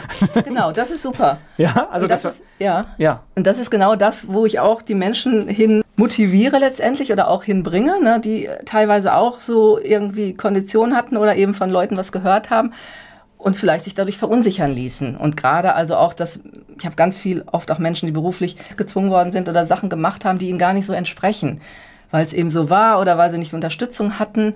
Und wo wir dann wirklich schauen, okay, was willst du denn wirklich heute und wie kommst du da hin? Also auch wieder dieses, diese Möglichkeiten schaffen, dass das geht. Na, es sind ja oft Kleinigkeiten. Wir kommen ja im Alltagsleben oft dadurch, dass wir uns nicht abgrenzen, vielleicht an der falschen Stelle nicht Nein sagen. Ja, genau. Dann kommst du auf einmal in Situationen und ja, ja. Äh, musst schauen, wie du sie wieder zurückgedreht kriegst. Und das ist schwieriger, als manchmal am Anfang Nein zu sagen.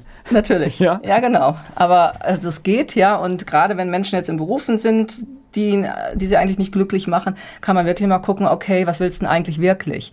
Oder sie haben eben ja einfach sehr viele Stressfaktoren, ja, die uns immer in so einem Hamsterrad laufen lassen, dann gilt es mal zu gucken, okay, wie kann ich da, da, da auch was verändern, ja? Oder welche Mechanismen, es hat ja sehr oft auch mit Selbstwert zu tun, Selbstbewusstsein, aber auch Selbstwertgefühl, Selbstsicherheit, die nicht so da ist, weil wir da oder die Menschen vielleicht da auch nicht die Unterstützung gekriegt haben, sondern vielleicht eher auch negatives Feedback bekommen haben in ihrem Leben, ja, und wo sie sehr verunsichert sind. Und das wirkt sich auf alle Lebensbereiche aus. Ne, wen du dir dann suchst als Partner oder wie du in der Arbeit, wie gesagt, weiterkommst und dastehst. Ob du ziehst dir, ich hatte gerade wieder eine Klientin, wo es auch darum ging, dass sie im Prinzip äh, wirklich Konflikte mit ihrer Mutter hatte in der Kindheit und sie hat genau die gleiche Chefin jetzt. Ja, also wo sich Energie wiederholt, die genau das Gleiche auslöst in ihr ja, und sie hat schon zwei, dreimal die Stelle gewechselt und sie hatte immer wieder so eine Person. Also dann, sichere, sichere Wahl. ja, weil wir unbewusst, wenn ein Schmerz da ist, wenn etwas nicht verarbeitet ist und unangenehm abgespeichert ist, dann ziehen wir das womöglich immer wieder in unser Leben, ja, bis wir das Thema lösen. Ja, und jetzt sind wir natürlich dabei, wirklich diesen Stress aus diesen Erfahrungen rauszuholen und dass sie lernt, anders umgehen zu können, auch mit der Mutter, die es ja immer noch gibt, die bis, wenn sie jetzt Kontakt hat, noch wirklich Körpersymptome bereitet. Und dass sie dann auch, und sie merkt jetzt auch schon, dass sie auch der Chefin gegenüber ganz anders reagieren kann weil letztendlich nicht mehr alles persönlich genommen wird oder eben äh, als, als negativ angenommen wird.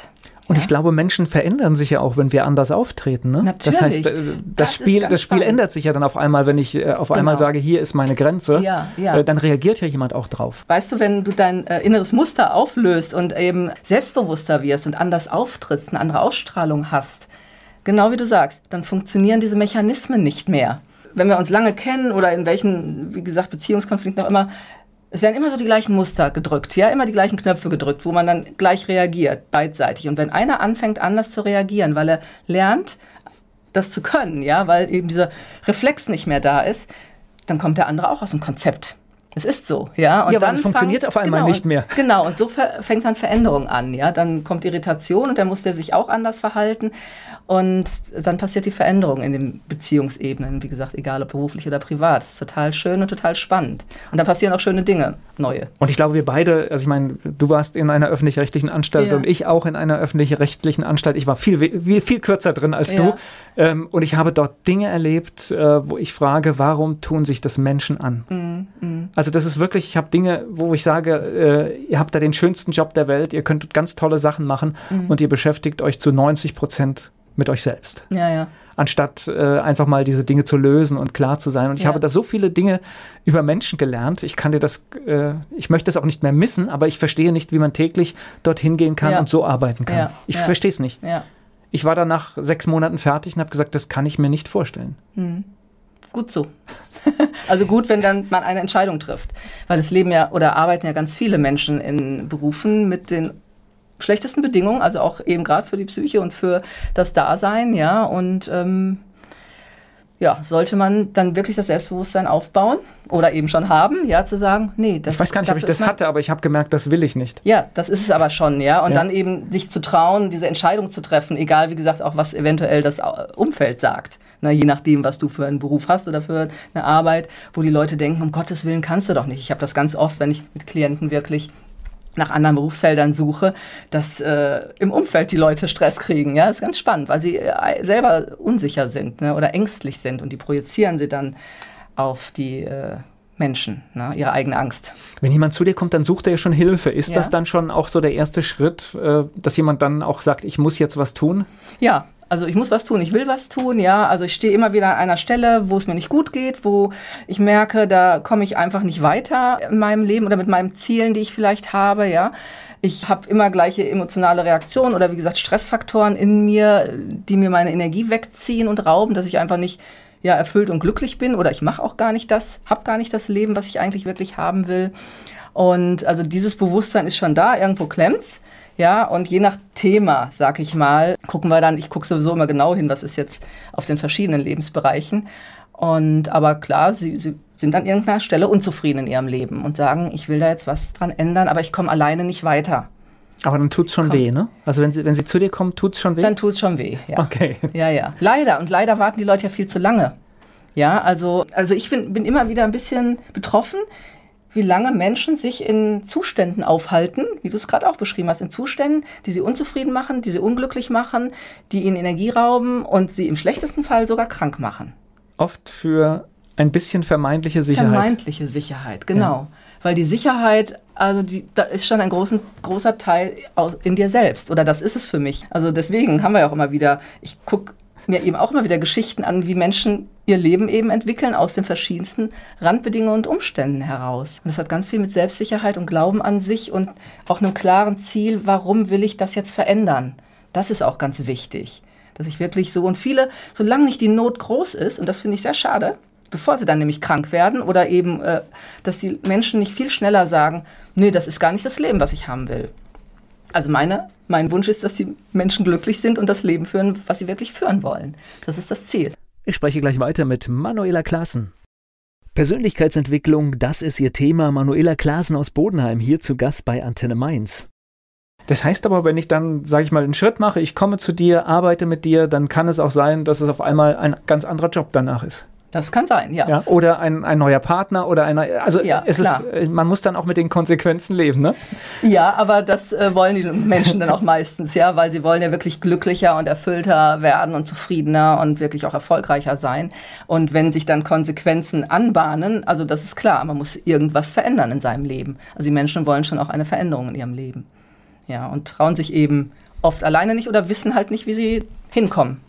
Ne? Und den Weg entwickeln wir dann. Und dein Job ist es dann quasi, die Schichten freizulegen, oder? Ja, die Schichten äh, freizulegen oder eben, ich arbeite immer auf diesen beiden Ebenen. Also einmal wirklich zu schauen, was ist da in meinem Inneren?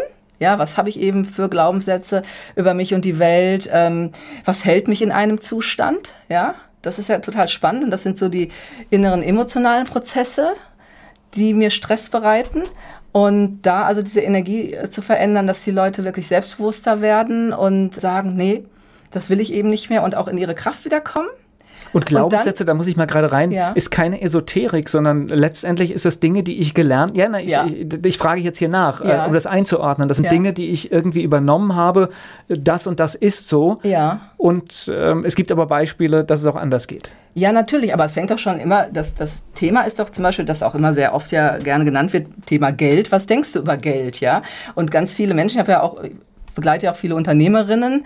Und ich hatte mal eine, die habe ich sehr lange auch begleitet, die ist wirklich zu mir gekommen aus also sie, sie musste ihren Beruf aufgeben mit Mitte 40, ja, dann habe ich wirklich erstmal diesen ganzen Stress, weil sie krank geworden war, haben wir den erstmal bearbeitet, weil sie war völlig verzweifelt, weil sie liebte ihren Beruf eigentlich. Und da war viel familiärer Stress auch angesammelt, also den haben wir da erstmal wieder bereinigt Und dann kam sie in ihre Kraft und dann war halt irgendwann die Frage, was will ich denn eigentlich? Ja, was, was kann ich denn jetzt noch aus meinem Leben machen? Erstmal aus persönlich wieder in die Energie gebracht, dass sie gesund wurde und dann ging es um die Frage, mache ich mich selbstständig oder was mache ich noch? Das haben wir rausgefunden. Dann hat sie ein Geschäft aufgemacht. Und dann ging das aber immer nur bis zu einem gewissen Punkt, auch mit den Einnahmen, mit den Umsätzen. Und klar habe ich dann irgendwann gesagt, ja, ähm, wie ist denn das mit Geld? Und das hast du ganz oft bei Selbstständigen auch, die was verkaufen sollen ja, und die dann ein bisschen vielleicht das Problem haben, ja, was nehme ich denn dafür? Kann ich meinen Preis nennen, ja, und Angst haben, ihren Preis zu nennen, ja, oder sie haben einfach einen negativen Glaubenssätze teilweise über Geld. Und sie hatte auch das, ja, ähm, ich werde über, also zum Unternehmer sein überhaupt, ich werde über den Tisch gezogen, ja, und es war irgendwie negativ besetzt, diese Geldenergie. Bei mir war es auch so. Ich hatte immer so ein Limit von Einnahmen, weil ich gemerkt habe. Bist nicht drüber gekommen, ne? Ja, bin ich nicht drüber gekommen und habe für mich selber dann rausgefunden in meiner Eigenarbeit, dass wir immer so ein bisschen auch, also bei meiner Familie war Geld auch immer, auch immer so negative Sätze. Na ja, die Reichen, ne? Und ja, das sind alles Verbrecher und wer weiß, wenn man Geld hat, dann verliert man es wieder. Also sollte, kann jeder mal für sich überprüfen. Geld also, verdirbt den Charakter, all diese blöden genau, Sprüche. Ne? Das, ja? sind, das sind Glaubenssätze, die entstehen, die wir aufnehmen und dann glauben wir etwas, dass es so ist. Das wird zu unserer eigenen Welt. Und das ist deswegen, das ist einfach Prägung, ja, die wir kriegen. Wir entwickeln irgendwie eine Vorstellung zu etwas und das daraus das ist dann ja unsere Weltsicht. Okay, das ja, heißt also das Sprüche, die ich oft anwende, das ja. ist so ein erstes Zeichen dann dafür, jetzt hier habe ich etwas übernommen, was vielleicht auch Natürlich. gar nicht meins ist. Ne? Ja, definitiv. Wir haben fast nur Dinge oder sehr viele Dinge, äh, die eben nicht unsere sind und die gilt es eben wieder zu finden. Ja, und ich hatte ja bei meiner Grenze dann auch, dann habe ich irgendwann gemerkt, ja, okay, kann ich noch mehr verdienen? Kann ich mich, und das hatte sowas von, ich entferne mich von meiner Familie, ja, die auch immer so ein bisschen eher in diesem, wir haben wenig Geldstatus waren, ja, und jetzt komme ich daher und will gutes Geld verdienen oder viel Geld verdienen, gutes sowieso, ja, aber Ne, das war lange Zeit eine Bremse und irgendwann habe ich das aber dann auch gedreht und habe gedacht, so, es darf jetzt mehr werden. Also über diesen, wie gesagt, und das habe ich auch bei anderen Unternehmerinnen oft gehabt. Ja, wo so, wie so unbewusste Loyalitäten, gehöre ich denn noch dazu, wenn ich es anders mache? Als jemand in meiner Familie ist ganz oft ein Thema. Ganz spannend. Ich habe einen Satz, der mir ganz oft begegnet ist, ich bin kein Verkäufer. Ja, gut. Mhm.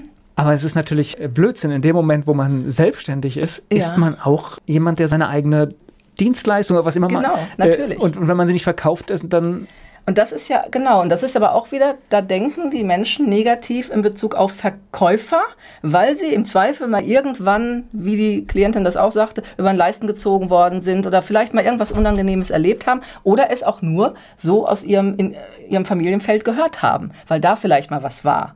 Ja, also sie selbst müssen noch nicht mal ein Erlebnis gehabt haben. Und letztendlich, wie sagte ein Trainer immer so schön, wir verkaufen ja ständig. Die, die Eltern verkaufen ihren Kindern, dass sie jetzt schlafen gehen sollen oder sonst was. Ja, also wir wollen irgendwas erreichen, wenn man jetzt den Verkaufsbegriff nehmen will. Ja, also wir kaschieren das ja auch gerne mit, mit Begriffen Berater genau, oder sonst was, ja, aber in ja. Wirklichkeit geht es um die Verkaufen der Dienstleistung. Und ich habe dann, genau, und ich habe dann auch immer gesagt, sieh doch einfach den Mehrwert, den du gibst. Ja, und das ist das. Also so hilft man den Menschen dann immer, wenn sie negativ besetzt sind mit Verkaufen. Das sollte man natürlich sowieso drehen, dass dieses Bild sich ändert, dass es negativ besetzt ist, das Wort, ja. Aber letztendlich geht es gerade bei dem Thema dann auch darum, dass man einfach sieht, was man für einen Wert stiftet mit seiner Arbeit ja, oder was man für eine Freude mit irgendeiner Genau, ich biete etwas an, was jemand genau, braucht. Genau. Das, ist, das ist eigentlich das Bild, was, genau, was man genau, haben sollte. Genau. Äh, dann, dann wird dir bestimmt auch, das erlebe ich in eigentlich fast jeder Präsenzveranstaltung, da gibt es ja gerade nicht ganz so viele, äh, aber in jeder gibt es einen, der sagt den Satz, und meine Wenigkeit. Da werde ich aggressiv. Genau, aber das ist es. Das, was du so äh, beschreibst, also ich höre so genau den Wie, Menschen zu, ja, und wenn du hörst, wie Menschen sprechen, was da alles für Negierungen drin sind oder ja. Wie, wie, kann, also wie gesagt, das hat jetzt noch nicht mal was mit dem übersteigerten Ego zu tun, aber wie, wie ja. kann ich denn zu mir selbst meine Wenigkeit sagen? Ja, aber was bedeutet das für dich? Was löst es bei dir gerade aus? Ich bin immer erschreckt, dass sich jemand klein macht an der Stelle. Genau. Ja. Genau. Und die Leute kriegen es aber gar nicht mit. Ja. ja. Na, ich, ich krieg's insofern mit, weil meistens passiert das ja in dem Moment, wo jemand seine Meinung äußern will oder ein, mhm. einen Beitrag ja. in einer Runde. Ja. Und wenn er ihn so einleitet, macht er den Beitrag klein. Natürlich. Ja. ja. Und das heißt, und, und, und man, man hört dann auch. Wertgefühl. Genau, man hört dann auch anders hin. Ja, natürlich. Definitiv. Weil ich sage ja vorher, das, was ich jetzt sage, ist nicht ganz so wichtig. Genau. Und in wirklich, Wirklichkeit möchte ich hier Einfluss nehmen, weil ich möchte was Gutes beitragen. Ja, genau. Aber das sind ja genau, du beschreibst im Prinzip genau die Sachen, die ich ja dann auch mit meinen Klienten erlebe, dass ich genau schaue, wie sprechen sie, wie sprechen sie mit sich selber, ja, und wie sprechen sie eben in der, in der Außenwelt. Deswegen, wenn ich so mein Einführungsgespräch mache, dann weiß ich schon so viel über die Menschen, ja, weil ich, ich, ganz ja. genau hinhöre und ich selbst am Telefon sagen die Leute manchmal, wenn ich dann eine Frage stelle, wo weißt denn das jetzt? Ja, also weil ich höre diese ganzen Zwischensätze und die ihnen eben nicht bewusst sind. Ja, und, und darum geht's. Und so kriegen wir auch die Glaubenssätze raus, aber dieses Kleinmachen und sich selbst nicht wertschätzen, tatsächlich, es hat dann eine Außenwirkung und dann wundern sich, warum der Erfolg ausbleibt oder ich irgendwo nicht ankomme oder etwas nicht hinbekomme, weil ich von meiner Energie schon sehr niedrig bin in dem, was ich rüberbringe. Auch in Selbstgesprächen aufpassen, ja, ne? Also das heißt, äh, da werden ganz komische Sachen gesagt. Ja, ja, ja, ja. ja. Gleich geht's weiter im Gespräch mit Manuela Klaassen. Kraftvolles Energiecoaching, so umschreibt Manuela Klaassen ihre Arbeit. Sie ist zu Gast hier bei Antenne Mainz. Was ist denn das für dich ein Gefühl, wenn du einen Menschen begleitest und du siehst dann die Veränderung? Ist es dann auch ein Glücksgefühl? Glücksgefühle. Das ist ja das Schöne an meinem Beruf. Also es ist wirklich so, die Klienten kommen rein, also es ist bei jedem Termin so, sie gehen anders raus, sollten sie ja auch nach einem Termin. Es gibt natürlich auch mal Momente, aber eigentlich wenig. Ich habe einfach viele Methoden und Techniken, die ihnen sofort zeigen, wie sie sich in, wie sie in eine bessere Energie kommen, wie sie sich auch selbst da reinbringen können. Und einfach dieses Bewusstwerden, okay, was für ein Theater habe ich denn da in mir? Wie sind meine Selbstgespräche? Ist schon immer ein großes Aha. Aber ich arbeite ja auch mit den Emotionen, weil die Emotionen müssen sich letztendlich verändern, weil die sind die, die ja ständig reflexartig reagieren. Und mit verschiedenen Methoden erleben die Leute, die Menschen einfach direkt schon, aha, wie es sich anfühlt. Sie sind in einer negativen Emotion und wenn sie rausgehen, haben sie eine bessere Emotion und kriegen mit, ah, ich kann mit meiner Energie, mit meiner Emotion was machen. Und das macht schon so ein Glücksgefühl oder sie sind schon immer nach dem ersten Termin erleichterter oder anders. Ja, und merken, ah, da geht was, ich kann da was bewirken. Und das ist ja letztendlich auch mein Ziel, dass die Menschen einmal merken, ich kann selber was bewirken, ich kann selber lernen, wie ich meine Energie lenke und die zweite Ebene, von der ich vorhin noch erzählen wollte, war eben diese innere Arbeit. Und die zweite Ebene ist dann, je nachdem, mit welcher Fragestellung jemand kommt, wie geht die Umsetzung im Außen? Ja, wenn ich ein Ziel habe, dann ist natürlich auch mal die Frage, was wäre jetzt der nächste Schritt zu dem Ziel hin und wo jemand vielleicht vorher sich noch nicht getraut hat, ABC zu tun, ja, und das arbeiten wir dann natürlich auch noch ganz klar raus, was so die Umsetzungsschritte sind. Das ist immer ganz wichtig. Und ich glaube, das sind dann wahrscheinlich auch so die schwereren Schritte, weil wenn du nach außen gehst, dann gehst du natürlich, wie heißt es, aus der Komfortzone raus. Das heißt, du musst auf einmal stößt auf Widerstand. Ja, klar. Aber das ist es ja, dadurch, dass ich auf beiden Ebenen arbeite. Also diese Klientin, von der ich gerade erzählt habe, die so diesen persönlichen äh, Schlag hatte mit dem Beruf aufgeben und dann sich komplett neu aufstellen musste, innerlich wie dann auch im Außen, die hat mal zu mir gesagt, sie hätte auch mal zwischendurch eine Unternehmensberatung da gehabt, ja, und sie sagte, aber weißt du, was der Unterschied ist? Wenn ich da an eine emotionale Blockade kam, dann ich konnte nicht umsetzen, was sie mir erzählt haben. Ja, was ich jetzt so für Schritte machen müsste mit meinem unternehmerischen Dasein. Ja, sachlich, eins, zwei, drei, genau. vier, fünf. Und, und ich mache eben beides. Ja. ja, ich arbeite mit diesen inneren Grenzen, damit sie die Schritte machen können. Und damit es auch Spaß macht, das sollte ja das Ziel sein. ich soll mich ja nicht durch, wenn ich zu irgendwas kommen will, was mich ja begeistert oder wo ich ja hin will im Leben, dann soll das ja was Positives sein und nicht mit Angst oder Stress besetzt. Und genau diese beiden Ebenen, auf denen arbeite ich. Dass du Freude kriegst, dass du Energie kriegst und Lust hast, diesen Schritt zu tun. Wann kommen die meisten Leute? In was für einem Alter? Also ähm, der größte Teil ist so zwischen 40 und Mitte 50. Also wenn oft so Umbrüche auch nochmal da sind oder man so sein Leben in Frage stellt vielleicht auch oder bin ich jetzt da, wo ich hin will, ja, oder was könnte ich sonst noch tun, so wo vielleicht auch viel Reflexion stattfindet. Aber ich sag mal, mein jüngster Klient in diesem Jahr war 21 und meine älteste Klientin. Der hat es richtig gemacht, weil genau. das ist eigentlich äh, ja. der, der, richtige Zeitpunkt, weil ja. äh, ich sag mal, wenn ich das mit, mit Ende 40 ja. mache, dann heißt das ja in der Regel, ich habe mich äh, mindestens mal 10, 15 Jahre durch irgendwas gequält wahrscheinlich. Genau, ja. Und die Mutter war schon da und dann ging es um Prüfungsgeschichten, die anstanden, ja. Und dann haben wir aber natürlich auch geguckt, was ist generell schon da, eben auch was die Selbstwert und die Selbstsicherheit angeht. Meine älteste Klientin ist 72, stellte fest, sie kann auch noch ihr Leben verändern, ja und wie cool sich das anfühlt. Also, aber sag ich mal, der Gros ist so zwischen Ende 30, Mitte 50, 40er. Okay. So. Und Selbstwert ist, glaube ich, ein Problem, das äh, ziemlich viele haben. Ne? Ja, Selbstwert oder eben auch das eigene Selbstbild, ja, oder wie gesagt, eben vor allem diese Glaubenssätze über bestimmte Themen. Wenn du irgendwo in deinem Leben unzufrieden bist oder nicht da, wo du hin willst, dann kann man einfach mal prüfen, was denke ich denn über das Thema, ja? Und dann kommst du ganz schnell oder ich komme da ganz schnell auf die Muster und Mechanismen, die da wirken im Unterbewusstsein. Und da geht es dann weiter lang. Ich lerne gerade in dieser Corona-Zeit, die, wir ja hier haben, die wir alle mitmachen, auch sehr viel über, wie schnell Dinge eingefahren sind und wir auf einmal so zwei Blöcke haben. Die einen sagen, die leugnen das, die andere Seite sagt, ähm, wir müssen uns schützen und wir laufen mit Masken durch die Gegend. Und auf einmal, es gibt so gar nichts mehr in der Mitte in der Diskussion. Das ist, äh, finde ich, finde ich ganz spannend. Ja. Wo man wirklich einfach sieht, äh, wie, wie, wie verkrustet manchmal Dinge sind. Ja. Und wir sollten da, glaube ich, viel, viel genauer sein und wir sollten auch den kritischen Stimmen immer zuhören. Immer, ja. Weil da steckt auch immer vielleicht ein Kern Wahrheit drin. Natürlich. Und das heißt ja auch nicht, dass ich sofort eine Position einnehme, aber mich Genau. damit auseinandersetze. Genau, genau das ist das Thema, sich auseinandersetzen. Und Sehe auch ich so. reinfühlen in Ja. den anderen vielleicht und Ja. Dinge versuchen zu verstehen. Ja. Ganz genau. Und das ist ja auch etwas, was, glaube ich, so oft bei manchen Menschen, die noch nicht so bewusst sind oder die eben, also dieses sich mit sich auseinandersetzen, ne? oder sich mit etwas auseinandersetzen, das ist es ja auch. Und die Leute, die zu mir kommen, die müssen über diese Hürde drüber, dass sie sich mit sich auseinandersetzen, auch mit ihren Emotionen oder mit denen, was eben unbewusst da ist. Ne? Aber das, dieses Bewusstsein haben sie eben schon. Das ist das Gute. Manche haben, dann, manche haben noch ein bisschen mehr Schiss davor, manche weniger. Die wollen, sind schon mehr in diesem Ich will halt. Ne? Aber genau das ist es. Ich muss mich mal mit mir und der Welt auseinandersetzen, in der ich lebe. Aber wir haben ja eigentlich einen ganz guten Kompass äh, in uns, weil wir merken oft, ich mache hier gerade Dinge, die mir nicht gut tun. Das merken wir eigentlich alle, wenn wir Ja. sie machen. ja.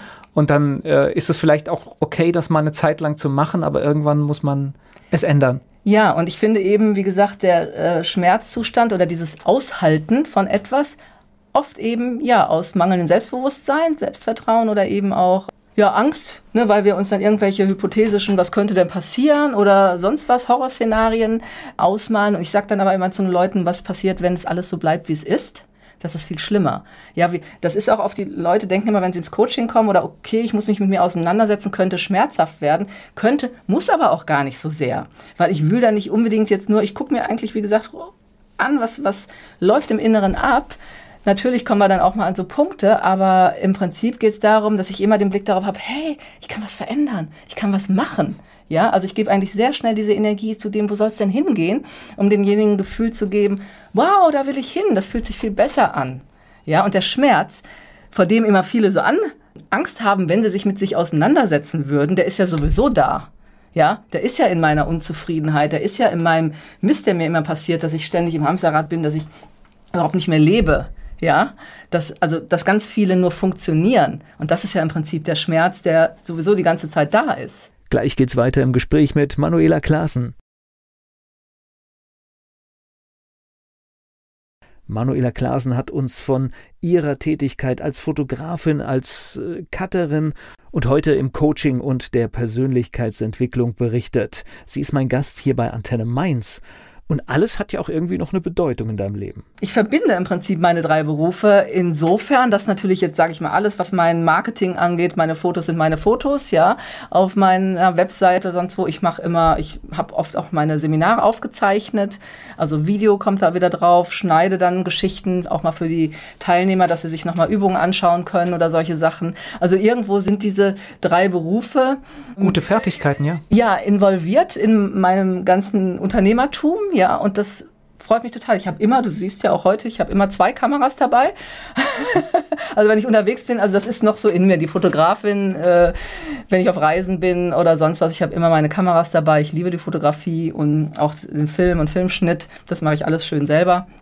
Und ja, das ist, finde ich auch klasse, dass, weil damals, als ich so gewechselt habe, ich habe schon immer bei jedem Wechsel gedacht, oh, ich will das eine aber nicht loslassen, ne, weil ich immer jeden Beruf wirklich gerne gemacht habe.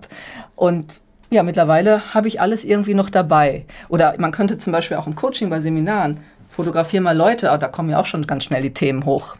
Ne? Ich will nicht fotografiert werden. Ja, was steckt denn da wieder hinter für einen Glaubenssatz? Ne? Oder was denken die Menschen über sich, die sagen, ich will nicht fotografiert werden? Da steckt schon wieder was drin, was Emotionales. Ich möchte nicht Ne? mit aufs Bild, ja. Das kenne Ja. ich ganz oft. Das ist total. ja. Äh, äh, Und da kannst du, da findest du sofort ein Selbstwertthema. Ne? Ja, das ist so und das ist ja schade.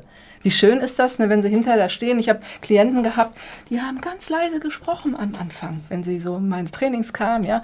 Und hinterher ähm, standen sie da vor der Gruppe, wir haben Videoaufzeichnungen gemacht, haben laut gesprochen, äh, ja, und äh, sich präsentiert oder die Schritte, die sie gemacht haben, die wir dann immer reflektiert haben. Und das war, mein Herz geht dann auf, ja, wenn die Menschen dann wirklich auf einmal so ganz in ihrer Kraft sind, voller Selbstvertrauen, wissen, dass sie wer sind, ja, und, und ihre Ziele verfolgen. Also wirklich das, was sie wollen im Leben. Das ist so schön. Ziel des Lebens Selbstentwicklung. ja, und ich meine, es ist ja auch hilfreich, weil es gibt ja immer wieder Dinge auch, die wir nicht so steuern können. Es passiert ein Schicksalsschlag und je stärker genau. man dann in seinem Inneren ist, um genau. so einfacher kann man auch diese Dinge dann, ja, bewerkstelligen. Ja. Absolut wichtiges Stichwort. Ne? Das ist natürlich auch ja oft der ähm, so Gründe, warum Menschen kommen, dass sie eben auch Erfahrungen oder Erlebnisse gemacht haben, wo sie sagen, boah, ich komme aus so einer Trauer nicht raus oder eben ein Gefühl, das bremst mich so aus, ich, ich, das liegt wie auf mir, ja. Und dann schauen wir eben auch genau das nochmal zu verarbeiten, damit es wirklich losgelassen werden kann und wieder auch da die Energie frei wird für das, wo die Menschen eigentlich hinwollen oder dass sie wieder auch in ihre Freude und ihre Kraft kommen. Das sind ganz viele Themen natürlich auch, dass diese Belastungen da sind durch Ereignisse. Genau, ja, ja. Die man löst. Kennen wir alle, passiert, genau, passiert genau. jedem und äh, und was du sagst, wenn dann, das sage ich auch, ich sage aber zu den Klienten, äh, hier nicht nur Krise, ich mache ja wirklich Lebensbegleitung. Also ich habe früher habe ich immer viel Krisenarbeit gemacht und irgendwann habe ich dann gedacht, ach nee, ich finde es eigentlich schöner, die Menschen wirklich länger zu begleiten, äh, dass sie ihr Leben wirklich umgestalten, da wo sie unzufrieden sind. Und das mache ich jetzt auch, was alles möglich ist, wenn sie klar haben, wie sie ihre Energie ausrichten und dass sie für sich einstehen und die Ziele auch verfolgen und auch wissen, dass sie ihr Leben wirklich verändern können in die Richtung, wie sie es sich wünschen.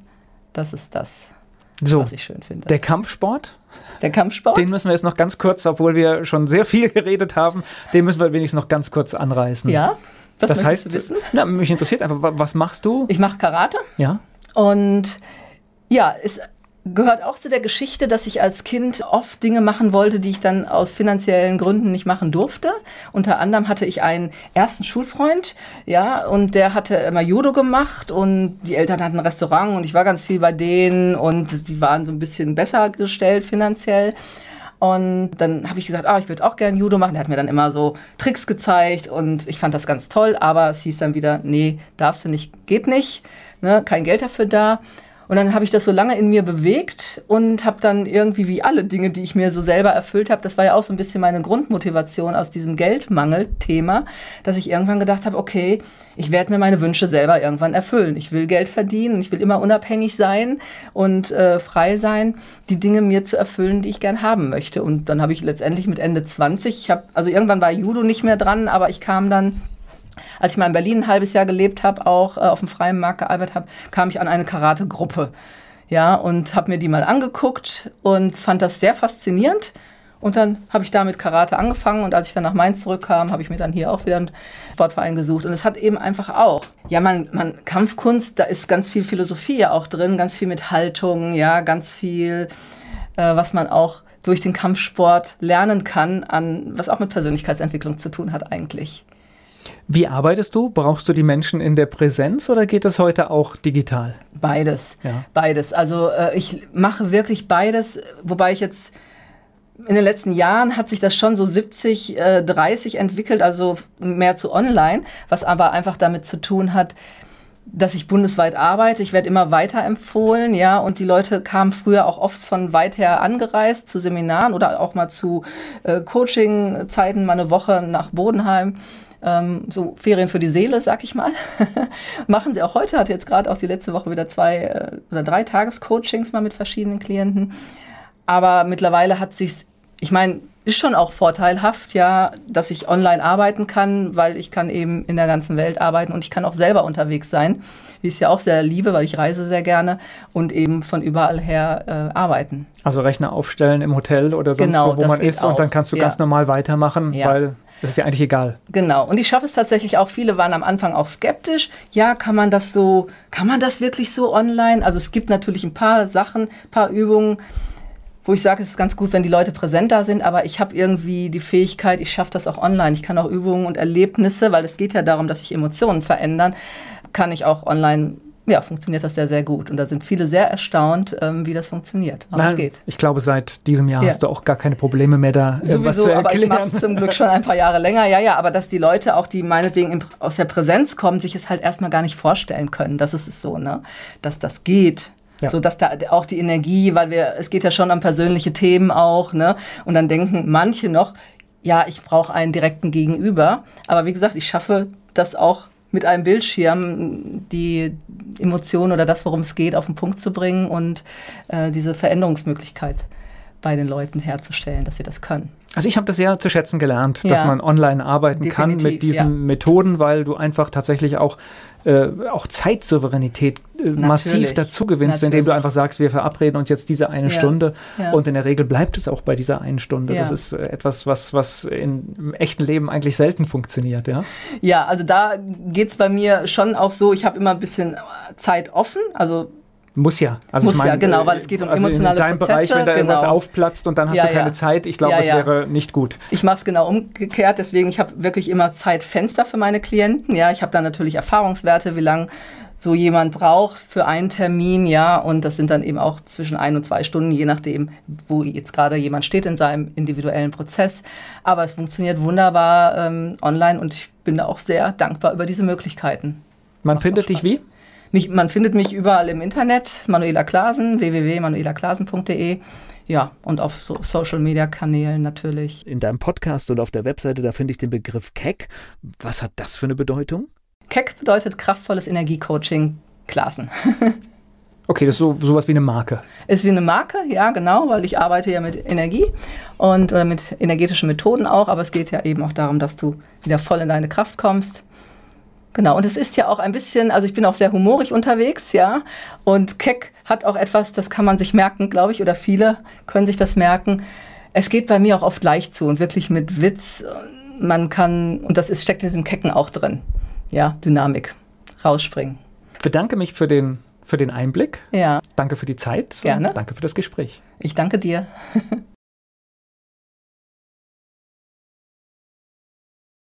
Manuela Klasen hat uns von ihrer Tätigkeit als Fotografin, als äh, Cutterin und heute im Coaching und der Persönlichkeitsentwicklung berichtet. Sie ist mein Gast hier bei Antenne Mainz. Und alles hat ja auch irgendwie noch eine Bedeutung in deinem Leben. Ich verbinde im Prinzip meine drei Berufe insofern, dass natürlich jetzt sage ich mal alles, was mein Marketing angeht, meine Fotos sind meine Fotos, ja, auf meiner Webseite, sonst wo. Ich mache immer, ich habe oft auch meine Seminare aufgezeichnet, also Video kommt da wieder drauf, schneide dann Geschichten auch mal für die Teilnehmer, dass sie sich nochmal Übungen anschauen können oder solche Sachen. Also irgendwo sind diese drei Berufe gute Fertigkeiten, ja. Ja, involviert in meinem ganzen Unternehmertum, ja ja, und das freut mich total. Ich habe immer, du siehst ja auch heute, ich habe immer zwei Kameras dabei. also wenn ich unterwegs bin, also das ist noch so in mir, die Fotografin, äh, wenn ich auf Reisen bin oder sonst was, ich habe immer meine Kameras dabei. Ich liebe die Fotografie und auch den Film und Filmschnitt. Das mache ich alles schön selber.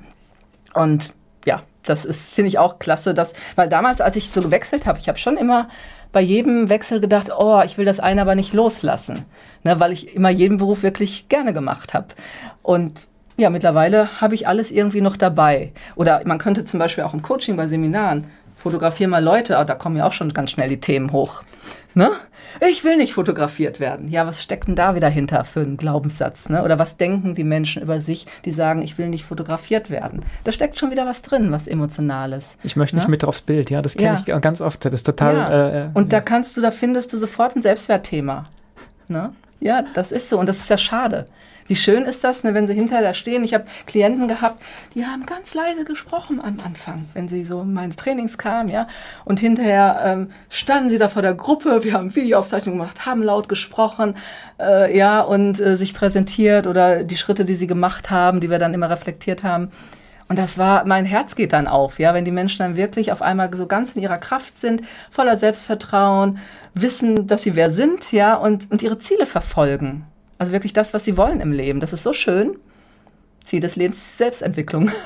ja, und ich meine, es ist ja auch hilfreich, weil es gibt ja immer wieder Dinge auch, die wir nicht so steuern können. Es passiert ein Schicksalsschlag und je stärker genau. man dann in seinem Inneren ist, um genau. so einfacher kann man auch diese Dinge dann, ja, bewerkstelligen. Ja. Absolut wichtiges Stichwort. Ne? Das ist natürlich auch ja oft der, ähm, äh, so Gründe, warum Menschen kommen, dass sie eben auch Erfahrungen oder Erlebnisse gemacht haben, wo sie sagen, boah, ich komme aus so einer Trauer nicht raus oder eben ein Gefühl, das bremst mich so aus, ich, ich das liegt wie auf mir, ja. Und dann schauen wir eben auch genau das nochmal zu verarbeiten, damit es wirklich losgelassen werden kann und wieder auch da die Energie frei wird für das, wo die Menschen eigentlich hinwollen oder dass sie wieder auch in ihre Freude und ihre Kraft kommen. Das sind ganz viele Themen natürlich auch, dass diese Belastungen da sind durch Ereignisse. Genau, ja, ja. Die man löst. Kennen wir alle, passiert, Genau, passiert genau. jedem und äh, Und was du sagst, wenn dann, das sage ich auch, ich sage aber zu den Klienten, äh, hier nicht nur Krise, ich mache ja wirklich Lebensbegleitung. Also ich habe früher habe ich immer viel Krisenarbeit gemacht und irgendwann habe ich dann gedacht, ach nee, ich finde es eigentlich schöner, die Menschen wirklich länger zu begleiten, äh, dass sie ihr Leben wirklich umgestalten, da wo sie unzufrieden sind. Und das mache ich jetzt auch, was alles möglich ist, wenn sie klar haben, wie sie ihre Energie ausrichten und dass sie für sich einstehen und die Ziele auch verfolgen und auch wissen, dass sie ihr Leben wirklich verändern können in die Richtung, wie sie es sich wünschen. Das ist das, so, was ich schön finde. der Kampfsport, Der Kampfsport? den müssen wir jetzt noch ganz kurz, obwohl wir schon sehr viel geredet haben, den müssen wir wenigstens noch ganz kurz anreißen. ja. Was das heißt, du wissen? Na, mich interessiert einfach, wa- was machst du? Ich mache Karate Ja, und ja, es gehört auch zu der Geschichte, dass ich als Kind oft Dinge machen wollte, die ich dann aus finanziellen Gründen nicht machen durfte. Unter anderem hatte ich einen ersten Schulfreund, ja, und der hatte immer Judo gemacht und die Eltern hatten ein Restaurant und ich war ganz viel bei denen und die waren so ein bisschen besser gestellt finanziell. Und dann habe ich gesagt, ah, ich würde auch gerne Judo machen. Der hat mir dann immer so Tricks gezeigt und ich fand das ganz toll, aber es hieß dann wieder, nee, darfst du nicht, geht nicht, ne, kein Geld dafür da. Und dann habe ich das so lange in mir bewegt und habe dann irgendwie wie alle Dinge, die ich mir so selber erfüllt habe, das war ja auch so ein bisschen meine Grundmotivation aus diesem Geldmangel-Thema, dass ich irgendwann gedacht habe, okay, ich werde mir meine Wünsche selber irgendwann erfüllen. Ich will Geld verdienen, ich will immer unabhängig sein und äh, frei sein, die Dinge mir zu erfüllen, die ich gern haben möchte. Und dann habe ich letztendlich mit Ende 20, ich habe, also irgendwann war Judo nicht mehr dran, aber ich kam dann als ich mal in Berlin ein halbes Jahr gelebt habe, auch äh, auf dem freien Markt gearbeitet habe, kam ich an eine Karate-Gruppe. Ja, und habe mir die mal angeguckt und fand das sehr faszinierend. Und dann habe ich da mit Karate angefangen und als ich dann nach Mainz zurückkam, habe ich mir dann hier auch wieder einen Sportverein gesucht. Und es hat eben einfach auch, ja, man, man, Kampfkunst, da ist ganz viel Philosophie ja auch drin, ganz viel mit Haltung, ja, ganz viel, äh, was man auch durch den Kampfsport lernen kann, an, was auch mit Persönlichkeitsentwicklung zu tun hat eigentlich. Wie arbeitest du? Brauchst du die Menschen in der Präsenz oder geht das heute auch digital? Beides. Ja. Beides. Also äh, ich mache wirklich beides, wobei ich jetzt in den letzten Jahren hat sich das schon so 70, äh, 30 entwickelt, also mehr zu online, was aber einfach damit zu tun hat, dass ich bundesweit arbeite. Ich werde immer weiter empfohlen, ja, und die Leute kamen früher auch oft von weit her angereist zu Seminaren oder auch mal zu äh, Coaching-Zeiten, mal eine Woche nach Bodenheim. Ähm, so Ferien für die Seele, sag ich mal. Machen sie auch heute, hatte jetzt gerade auch die letzte Woche wieder zwei äh, oder drei Tagescoachings mal mit verschiedenen Klienten. Aber mittlerweile hat sich's, ich meine, ist schon auch vorteilhaft, ja, dass ich online arbeiten kann, weil ich kann eben in der ganzen Welt arbeiten und ich kann auch selber unterwegs sein, wie ich es ja auch sehr liebe, weil ich reise sehr gerne und eben von überall her äh, arbeiten. Also Rechner aufstellen im Hotel oder sonst Genau, wo, wo man ist und dann auch. kannst du Ja. ganz normal weitermachen, Ja. weil es ist ja eigentlich egal. Genau. Und ich schaffe es tatsächlich auch. Viele waren am Anfang auch skeptisch. Ja, kann man das so, kann man das wirklich so online? Also es gibt natürlich ein paar Sachen, ein paar Übungen, wo ich sage, es ist ganz gut, wenn die Leute präsent da sind, aber ich habe irgendwie die Fähigkeit, ich schaffe das auch online. Ich kann auch Übungen und Erlebnisse, weil es geht ja darum, dass sich Emotionen verändern, kann ich auch online, ja, funktioniert das sehr, sehr gut. Und da sind viele sehr erstaunt, ähm, wie das funktioniert, aber es geht. Ich glaube, seit diesem Jahr Ja. hast du auch gar keine Probleme mehr da, äh, Sowieso, zu aber ich mache es zum Glück schon ein paar Jahre länger. Ja, ja, aber dass die Leute auch, die meinetwegen im, aus der Präsenz kommen, sich es halt erstmal gar nicht vorstellen können. Das ist es so, ne? Dass das geht. Ja. So dass da auch die Energie, weil wir, es geht ja schon um persönliche Themen auch, ne? Und dann denken manche noch, ja, ich brauche einen direkten Gegenüber. Aber wie gesagt, ich schaffe das auch mit einem Bildschirm, die Emotion oder das, worum es geht, auf den Punkt zu bringen und äh, diese Veränderungsmöglichkeit bei den Leuten herzustellen, dass sie das können. Also ich habe das sehr zu schätzen gelernt, Ja. dass man online arbeiten kann Definitiv, mit diesen ja. Methoden, weil du einfach tatsächlich auch, äh, auch Zeitsouveränität äh, massiv Natürlich. dazu gewinnst, indem du Natürlich. einfach sagst, wir verabreden uns jetzt diese eine Ja. Stunde und in der Regel bleibt es auch bei dieser einen Stunde. Das ist äh, etwas, was, was in, im echten Leben eigentlich selten funktioniert, ja. Ja, also da geht's bei mir schon auch so, ich habe immer ein bisschen Zeit offen, also Muss ja. Also Muss ich mein, ja, genau, äh, weil es geht um also emotionale in deinem Prozesse, Bereich, wenn da irgendwas genau. aufplatzt und dann hast Ja, du keine ja. Zeit, ich glaube, Ja, es ja. wäre nicht gut. Ich mache es genau umgekehrt, deswegen ich habe wirklich immer Zeitfenster für meine Klienten. Ja, ich habe dann natürlich Erfahrungswerte, wie lange so jemand braucht für einen Termin, ja, und das sind dann eben auch zwischen ein und zwei Stunden, je nachdem, wo jetzt gerade jemand steht in seinem individuellen Prozess. Aber es funktioniert wunderbar ähm, online und ich bin da auch sehr dankbar über diese Möglichkeiten. Man Macht findet dich wie? Mich, man findet mich überall im Internet, Manuela Klasen, www.manuelaklasen.de. Ja, und auf so Social Media Kanälen natürlich. Keck bedeutet kraftvolles Energiecoaching Klasen. Okay, das ist so sowas wie eine Marke. Ist wie eine Marke, ja, genau, weil ich arbeite ja mit Energie und oder mit energetischen Methoden auch, aber es geht ja eben auch darum, dass du wieder voll in deine Kraft kommst. Genau, und es ist ja auch ein bisschen, also ich bin auch sehr humorig unterwegs, ja, und Keck hat auch etwas, das kann man sich merken, glaube ich, oder viele können sich das merken. Es geht bei mir auch oft leicht zu und wirklich mit Witz. Man kann, und das ist, steckt in diesem Kecken auch drin, ja, Dynamik, rausspringen. Bedanke mich für den, für den Einblick. Ja, Danke für die Zeit. Gerne. Und danke für das Gespräch. ich danke dir.